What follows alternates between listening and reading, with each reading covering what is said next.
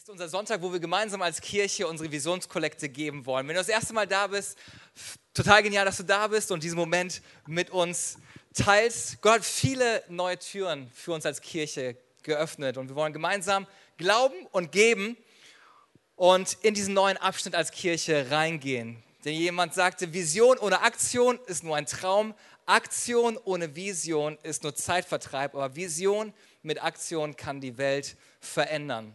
Und vor zwei Wochen habe ich über Vision gesprochen, dass wir Gottes Vision für unser Leben brauchen und Gottes Vision für unsere Kirche brauchen. Und heute geht es mehr um die Aktion, dass wir das verbinden, dass wir nicht nur Vision haben und schön träumen, sondern dass wir es verbinden und handeln gemäß dem, was Gott an Möglichkeiten schenkt. Weil die Kirche für Düsseldorf heißt nicht nur Kirche für Düsseldorf, weil wir netter charmanter Ort sein wollen, sondern mein Herzensanliegen und ich glaube, deswegen sind wir hier, ist, wie können wir Gutes in dieser Welt tun? Wie können wir Gutes für Düsseldorf tun? Deswegen Kirche für Düsseldorf. Und wie können wir mit Vision und Aktion Düsseldorf positiv verändern?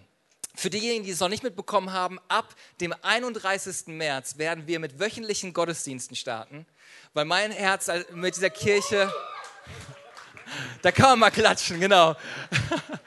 Weil mein, mein Ziel mit dieser Kirche ist nicht einfach nur ein Event zu sein, wo man alle zwei Wochen hingeht, sondern es soll Familie und Zuhause sein. Und manchmal ist es schwer, wenn es alle 14 Tage nur ist, irgendwie richtig reinzukommen, die Leute kennenzulernen. Aber einmal war man nicht da und dann ist man irgendwie einen ganzen Monat nicht in der Kirche gewesen. Und deswegen haben wir uns entschieden, hey, lass uns diesen mutigen Schritt gehen auf wöchentliche Gottesdienste. Und äh, wir werden diese wöchentlichen Gottesdienste nicht hier feiern, im Ruders, sondern im Schlösserquartier auf der Ratinger Straße. Ich habe euch mal Bilder mitgebracht. Das ist das Gebäude von außen so wird es aussehen. Das ist unser neues Foyer und das ist unser neuer Saal, wo wir unsere Gottesdienste feiern werden. Und ich bin total begeistert, dass wir diesen neuen Schritt machen können. Und ich meine, der Raum, da passen 500, 600 Leute rein.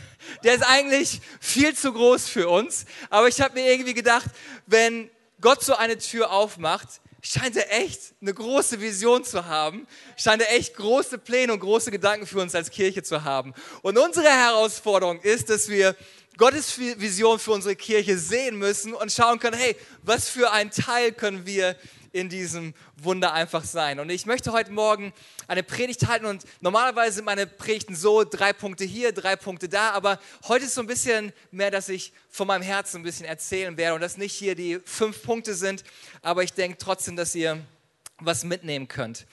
Und vorweg einfach nur folgender Gedanke. Das, was wir in den letzten zwölf Monaten als Kirche erleben durften, ähm, ist eigentlich außergewöhnlich und nicht normal. Dass so viele Menschen in unserer Kirche eine Entscheidung für Jesus getroffen haben in den letzten zwölf Monaten, ist außergewöhnlich und nicht normal. Alle zwei Wochen einen Nachtclub in eine Kirche zu verwandeln, ist nicht normal, ist außergewöhnlich. Aber auf der anderen Seite, das, was vor uns liegt, ist genauso ein Wunder Gottes, weil wenn ich das Gebäude sehe und die Größe sehe, denke ich, okay, ja, wird spannend werden.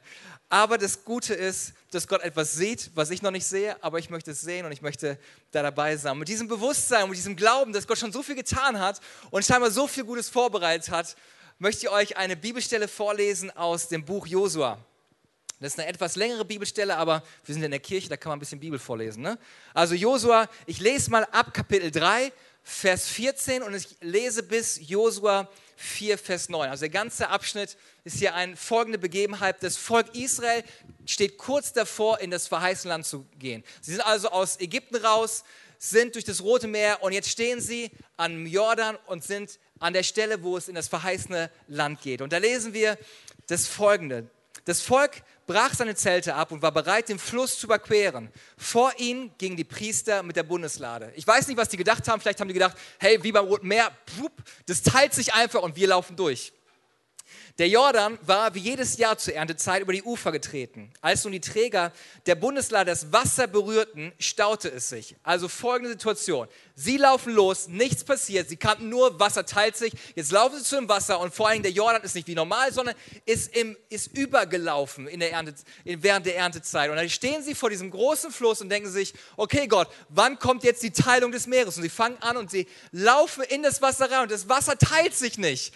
was sie eigentlich gewöhnt waren. Also laufen sie weiter und dann erst kommt es, ich stand, das Wasser staute sich dann. Ich stand wie ein Wall sehr weit flussaufwärts in der Nähe des Ortes Adam, der bei Zareta liegt. Das Wasser unterhalb des Walles lief zum Toten Meer hinab. So konnte das Volk durch das Flussbett gehen. Vor ihnen lag die Stadt Jericho. Die Priester mit der Bundeslade des Herrn standen auf festem Grund mitten im Jordan. Und die Israeliten zogen trockenen Fußes an ihnen vorüber ans andere Ufer.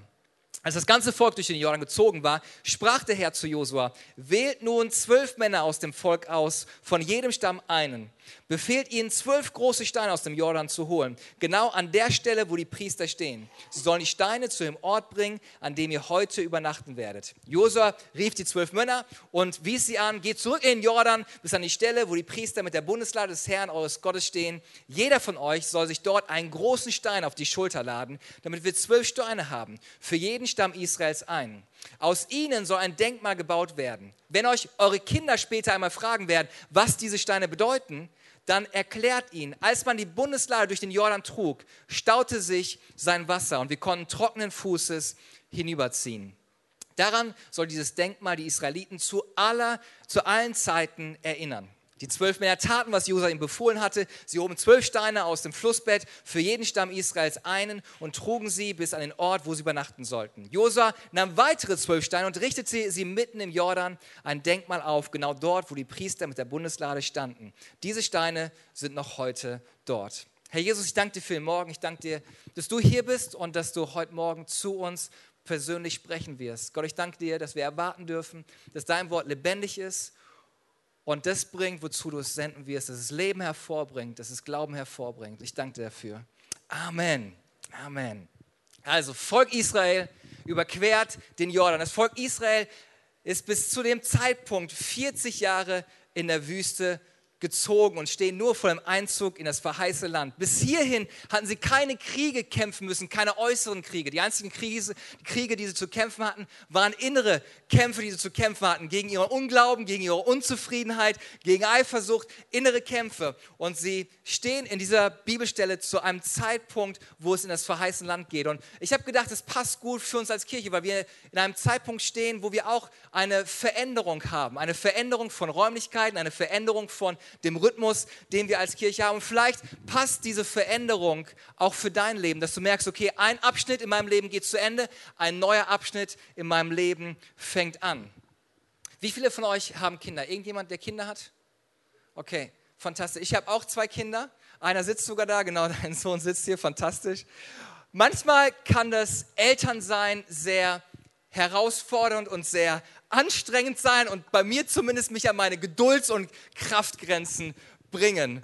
Und das hat nichts damit zu tun, dass ich irgendwie ein schlechter Vater bin oder dass irgendwie, dass ihr schlechte Eltern seid, sondern das hat einfach damit zu tun, je größer das Vorrecht, umso größer auch die Verantwortung, die man trägt.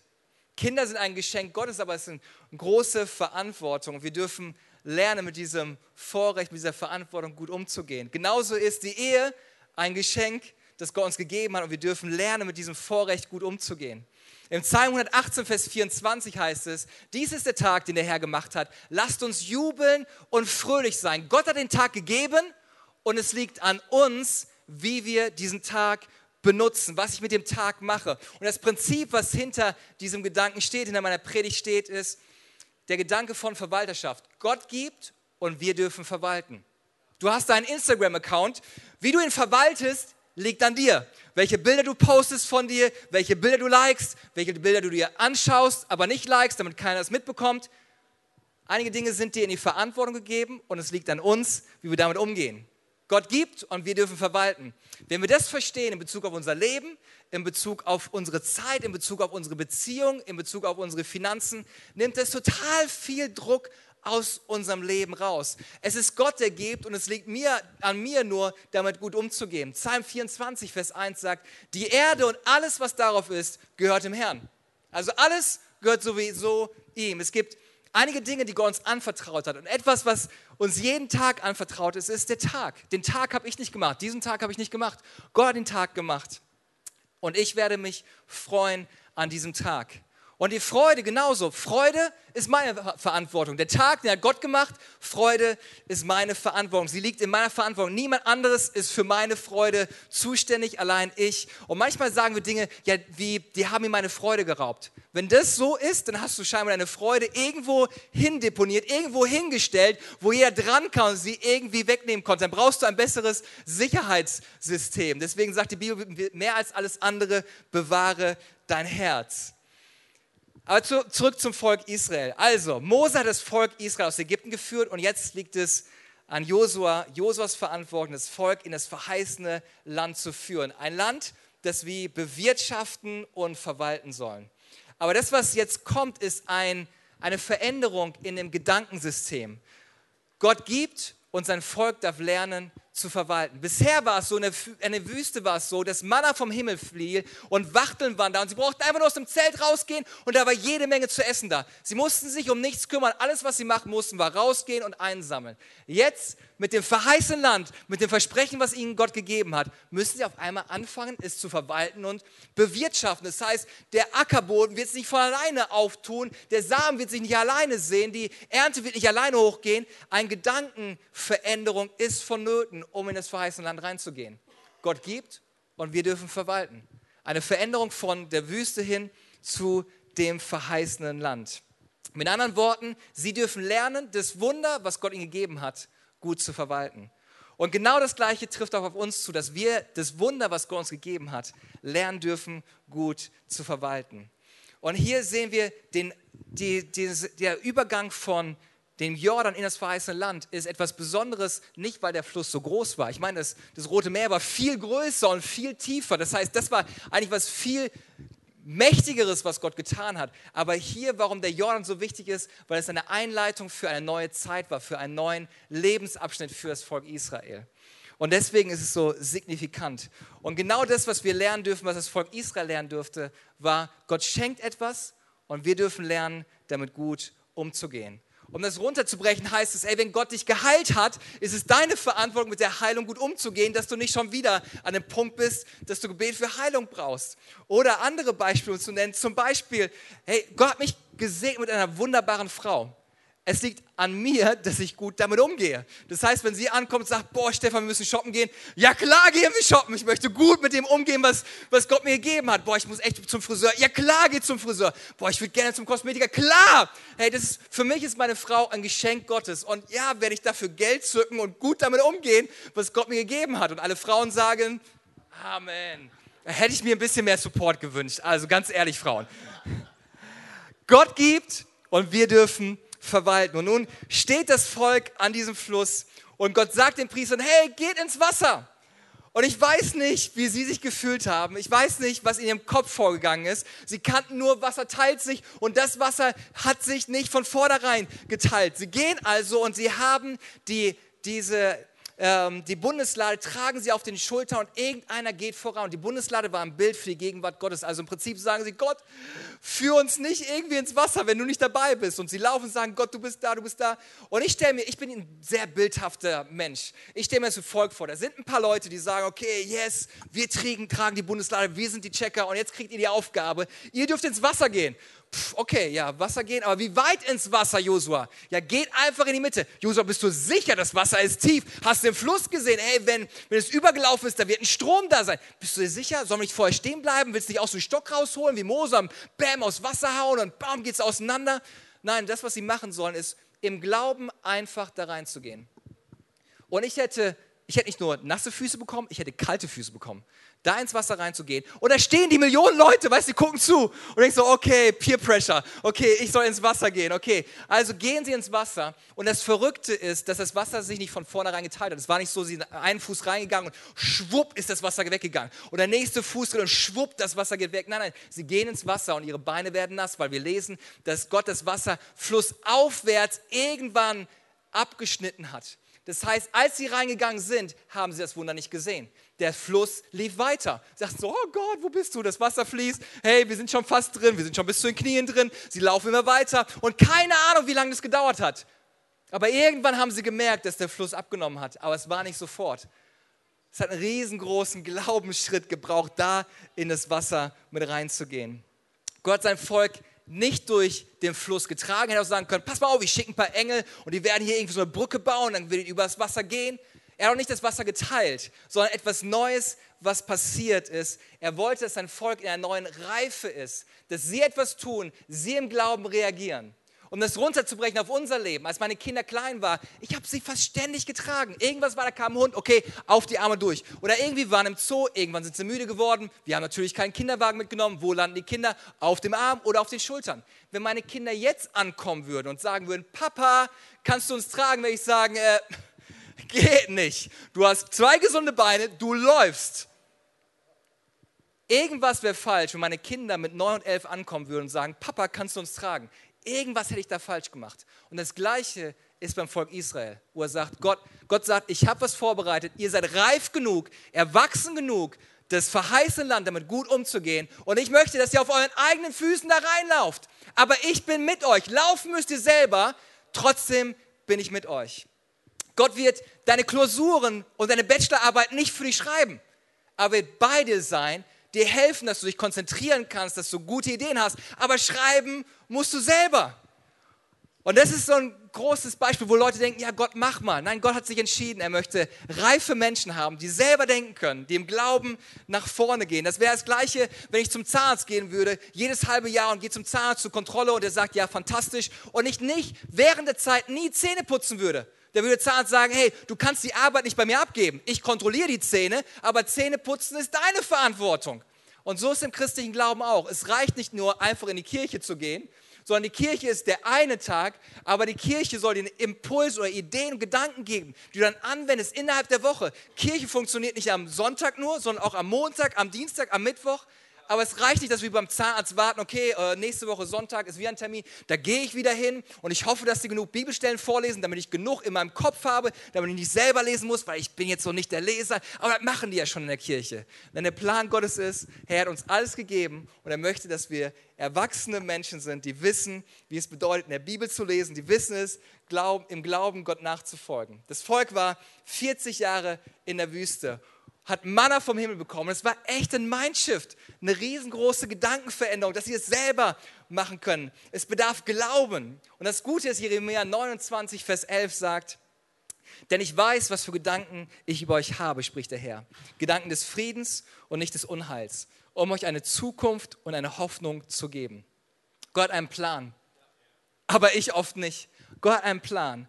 Und meine Herausforderung ist, dass in der Mitte von all dem, wo ich vielleicht nichts sehe, im Glauben zu stehen und nicht aufzugeben. Gott hat einen Plan, Gott hat einen Plan gehabt, sie rüberzuführen, aber die Herausforderung war nicht am Anfang. Am Anfang war, das Wasser ging nur bis dahin, dann ging das Wasser bis da. Schwierig wird, wenn das Wasser dir schon bis zur Hüfte geht und du echt Muffesausen bekommst. Was ich festgestellt habe, es ist sehr leicht zu starten und es ist sehr leicht zu enden. Aber da, wo wir am meisten Glauben und am meisten Kraft brauchen, ist genau in der Mitte. Und deswegen spricht die Bibel davon, dass wir ein Lobpreisopfer Gott bringen sollen. Weil ja, ich weiß, Gott ist gut und ich weiß, es wird irgendwie, die Bibel sagt, alles wird mir zum Besten dienen, aber in der Mitte, genau in der Mitte, wo ich nichts fühle, wo ich nichts sehe, ist so, oh Gott, ich entscheide mich, nicht auf meine Gefühle, nicht auf meine Umstände zu schauen, sondern ich danke dir, dass du mich hindurch führen wirst. Das Problem ist nicht der Anfang, das Ende, sondern die Mitte ist die Herausforderung im Glauben für mich. Und sie gehen durch den Jordan, sie stellen die Steine auf und dann erobern sie das Land. Und über die Jahre verlieren sie diese Geschichte, diesen Moment irgendwie aus den Augen. Wir waren letztes Jahr mit unseren Kindern in Berlin.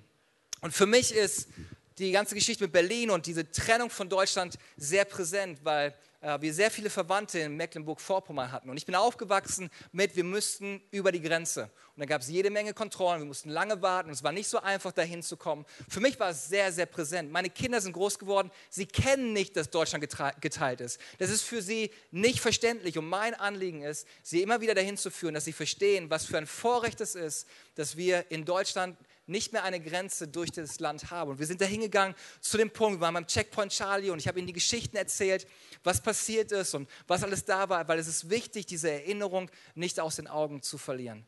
Erschreckend ist, dass heutzutage sehr viele Menschen sogar sagen, sie wünschen sich die Grenze wieder. Ich glaube, wenn du in dieser Zeit gelebt hast, dann wünschst du das nicht wieder. All die Herausforderungen, die Familien, die getrennt worden sind. Und deswegen ist es wichtig, dass wir die Geschichte nicht aus den Augen verlieren. Und ich habe einige Sachen mitgebracht, die für mich so Monumente meiner Geschichte sind. Und zwar das hier, falls ihr es nicht seht, ist ein Briefmarkenalbum. Und eigentlich bin ich kein Briefmarkensammler und ich weiß auch nicht, ob das irgendwas wert ist, aber für mich steht es für was Besonderes, weil jedes Mal, wenn wir bei unseren Großeltern waren, durften wir, bevor wir gefahren sind, durften wir uns Briefmarken aus dieser Schachtel von meinem Großvater rausnehmen. Und das war immer das Highlight und wir haben uns gekloppt, ja, ich will die aber und ich will die. Und wir wussten gar nicht, wie viel das wert ist, aber es war irgendwie so ein Ritual. Jedes Mal, wenn wir bei den Großeltern sind, können wir sie mitnehmen. Und warum ich das Buch immer noch habe, weil es mich an meinen Großvater erinnert. Er lebt leider nicht mehr, aber für mich war das ein großes Vorbild, ein Mann des Glaubens. Für mich war er jemand, der mich inspiriert hat, wo ich gesagt habe, so einen Glauben möchte ich haben. Ich weiß nicht, ob ich es schon mal erzählt habe, aber er ist an Krebs schwer erkrankt. Und man hat gesehen, wie er täglich schwächer geworden ist. Aber in seinem Leid, mitten in dem, wo er nichts gesehen hat, als wir als Familie um sein Bett rumstanden, was er zu uns gesagt hat, war, ihr braucht nicht traurig sein, weil ich weiß, wo ich hingehe.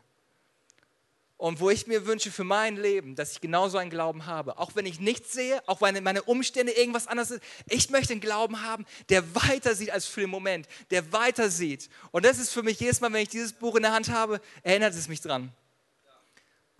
Ein Vorbild zu haben im Glauben. Ein Monument irgendwie zu haben. Ihr dürft gerne klatschen. Und der gleiche Gedanke war beim Volk Israel. Okay, nehmt die Steine, nehmt sie mit und stellt sie dahin in das verheißene Land, baut sie auf als Erinnerung, was Gott Gutes getan hat. Aber die Steine waren noch da, aber irgendwas, was passiert ist, dass die Geschichte verloren gegangen ist. Diese Geschichte von meinem Großvater haben meine Kinder gehört, weil das immer noch bei mir im Regal steht. Das sieht nicht schön aus, aber steht bei mir im Regal und wird immer im Regal stehen als Erinnerung. Und der Gedanke war von Gott, hey, habt dieses Monument, habt diese zwölf Steine und erinnert euch dran. Und dann lesen wir aber folgende Begebenheit in Richter 2, Vers 10. Als aus Josuas Generation alle gestorben waren, wuchs eine neue Generation heran, die den Herrn nicht kannte und nichts von den Taten wusste, die er für Israel verbracht hatte. Josuas Generation soll die Steine aufbauen. Jedes Mal die Kinder daran erinnern, hey Kinder, wenn wir daran vorbeilaufen, das sind die Steine. Gott hat uns hier in dieses verheißene Land geführt. Er hat versorgt, er hat uns jede Menge Möglichkeiten geschenkt. Wie gut ist unser Gott? Aber mit der Zeit haben sie all das vergessen. Etwas ist passiert mit der Geschichte und zwar der Bezug, den Bezug und die Beziehung dazu haben sie verloren. Und das kann auch in Bezug auf unseren Glauben sein, dass wir die Monumente des Glaubens haben. Hey, ich habe eine Bibel zu Hause. Hey, ich habe diese Woche wieder gebetet. Hey, ich war sonntags in der Kirche. Wir haben die Momente, die Monumente, das Denkmal von Glauben, aber wir haben den Bezug, die Beziehung dazu verloren. Und das ist eigentlich nicht das, was Gott sich wünscht, sondern sein Gedanke war, dass wir eine lebendige Beziehung zu einem lebendigen Gott haben. Und meine persönliche Geschichte und was für mich so ein Monument ist, ist das, was ich mit Gott erlebt habe. Als ich nichts von Gott wissen wollte, hat Gott etwas von mir wissen wollen. Und ich saß in einem Gottesdienst wie hier in der letzten Reihe und da, wo ich nichts von Gott wissen wollte, wo ich verloren war in meinen Wegen, hat Gott mich gefunden, hat Gott mich gerettet, hat Gott mir seine Liebe und seine Vergebung geschenkt. Und das ist etwas, was in mir drin ist und was ich mir für Leute wünsche, auch, dass sie merken, Gott ist nicht der Straf schlafende Vater im Himmel, der irgendwie möchte, jetzt muss ich auch noch Bibel lesen, jetzt muss ich noch beten und jetzt muss ich das, muss ich sonntags in die Kirche, lass mich mal sonntags ausschlafen. Herr, ich arbeite schon die ganze Woche. Aber das, was er sich wünscht, ist eine persönliche Beziehung zu dir. Und deswegen ist es wichtig, dass wir uns immer wieder daran erinnern, was Gott Gutes in unserem Leben getan hat. Und so oft verlieren wir die Perspektive für das, was Gott in seinem Leben schon Gutes getan hat und den Segen, den er getan hat. Oft sind die momentanen Probleme größer als den Segen, den Gott schon alles geschenkt hat. Und für uns als Kirche ist es folgende Geschichte. Vor zwei Jahren, vor ungefähr genau zwei Jahren, saß ich mit elf Leuten bei Martin und Anne-Sophie in der Küche zusammen. Und wir haben geplant, hey, wir wollen die Kirche für Düsseldorf starten. Die Herausforderung war nur, wie bei jedem Startup, dass du dich hinsetzt und die Kosten überschlägst. Und die Kosten waren 105.000 Euro. Wir waren elf Leute in einer Küche und wir saßen und haben gesagt, wo um alles in der Welt soll mir das Geld rankommen? Wir sind eine Kirche, wir sind keine Bank. Aber wir hatten Glauben, dass Gott einen Plan hat. Und Gottes Plan war größer, als wir uns das vorstellen können. Aber alles, was wir gemacht haben, dass wir gesagt haben, okay, Gott, ich danke dir, dass dein Plan größer ist und dass du versorgen wirst. Und das, was wir gesehen haben, ist, dass Gott innerhalb von zehn Monaten knapp 100.000 Euro zusammenbekommen hat, aus verschiedensten Ecken. Und ich bin nicht rumgelaufen und gesagt, hey, gib du was und gib du was, sondern alles, was ich wusste, ist, Gott, du hast etwas vorbereitet, du hast etwas verheißen. Wir wollen dem einfach nachfolgen. Und für den nächsten Schritt, den wir als Kirche gehen, sind es nur 25.000 Euro, die wir brauchen. Und ich weiß, Gott wird versorgen und Gott hat einen guten Plan. Wenn Gott damals versorgt hat, dann wird er immer noch versorgen. Und wichtig ist, dass wir uns immer wieder an die Geschichten erinnern, was Gott schon Gutes getan hat. Und deswegen ist meine Frage, welche Geschichte erzählst du dir selber? Welche Geschichte ist ständig in deinem Kopf? Boah, schon wieder hat es nicht geklappt, schon wieder hat es nicht funktioniert. Boah, ich wusste ja, dass es nicht funktioniert. Welche Geschichten sind in deinem Kopf? Welche Geschichten erzählst du deinen Kindern? Welche Geschichten erzählen wir als Kirche? Gott hat großartige Dinge für uns als Kirche geplant. Und mein Ziel ist nicht, eine Kirche zu bauen, die ein Entertainment Center ist, wo wir hingehen, uns bedienen lassen, netten Kaffee trinken und ein Pläuschen halten, einen Stuhl warm halten und dann rausgehen und sagen, ja, hast du gesehen, in der Folie, da war ein Rechtschreibfehler. Darum geht es gar nicht. Sondern wir sollten uns bewusst machen, wir als Kirche, wir als Christen sind Botschafter an Christi Stadt. Und Gott möchte, dass wir die Botschaft der Liebe, der Versöhnung Gottes in eine Welt bringen, die auf der Suche ist nach Liebe und Annahme. Wir sollten für Liebe, für Annahme stehen. Wir sollten für Großzügigkeit stehen. Wir sollten dafür stehen, dass, dass Leute, egal wo sie herkommen, egal was sie glauben, egal was sie in ihrem Leben getan haben, dass sie hier angenommen sind, weil Gott ein Gott der Liebe ist. Deswegen sollte die Kirche ein Ort der Liebe sein. Das heißt nicht, dass ich alles gut heiße, was Menschen tun, aber dass wir in erster Linie Menschen wertschätzen und annehmen für das, was sie sind. Und dass wir wissen, auch bei dem nächsten Schritt, den wir jetzt tun, ist, dass Gott versorgen wird. Meine Hoffnung ist nicht, dass irgendeiner kommt und sagt, hey, hier habt ihr Geld und spielt ein bisschen Kirche. Nein, nein, meine Hoffnung ist, dass Gott einen Plan hat, Gott hat eine Vision und wir dürfen uns einfach eins machen mit seinem Plan.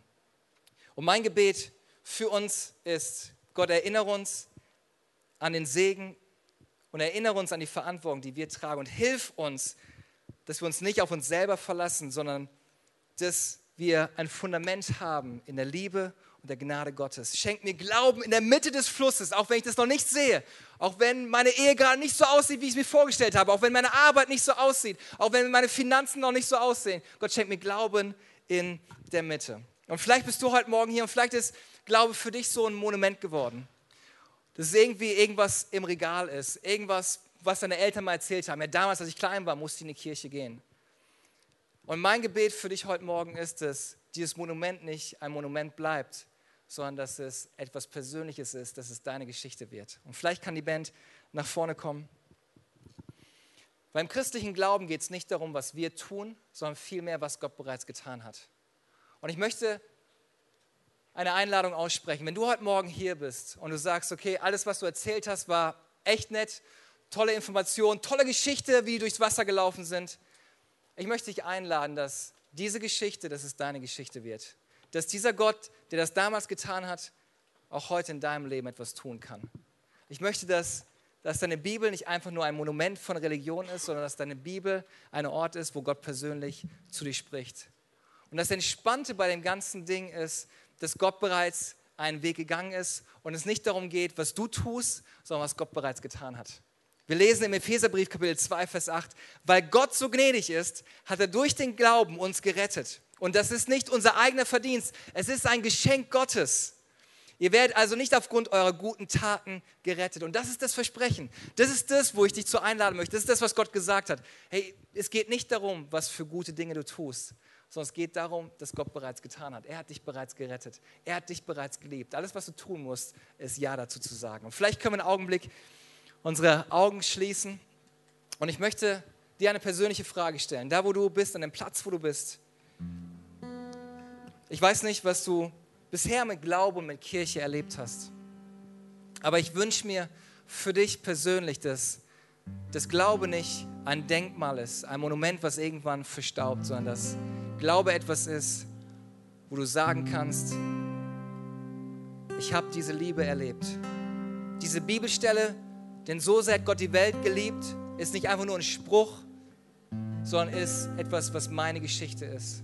Meine Geschichte ist, Gott hat mich geliebt, Gott hat mir vergeben und mir ein neues Leben geschenkt. Und wenn ich die Bibel aufschlage, ist es nicht ein Buch voller netter Sprüche, sondern es ist ein Buch voller guten Verheißungen, die er mir geben möchte. Und wenn du heute Morgen hier bist und es bisher noch nicht erlebt hast, wenn Religion für dich ein Monument ist, aber du möchtest heute Morgen Gott persönlich kennenlernen, seine Liebe, seinen Frieden und seine Vergebung. Möchte dich einladen, dass heute Morgen die Chance ist, das zu tun, das Geschenk Gottes anzunehmen, das Geschenk Gottes, ein neues Leben zu führen. Aus seiner Kraft und seiner Liebe.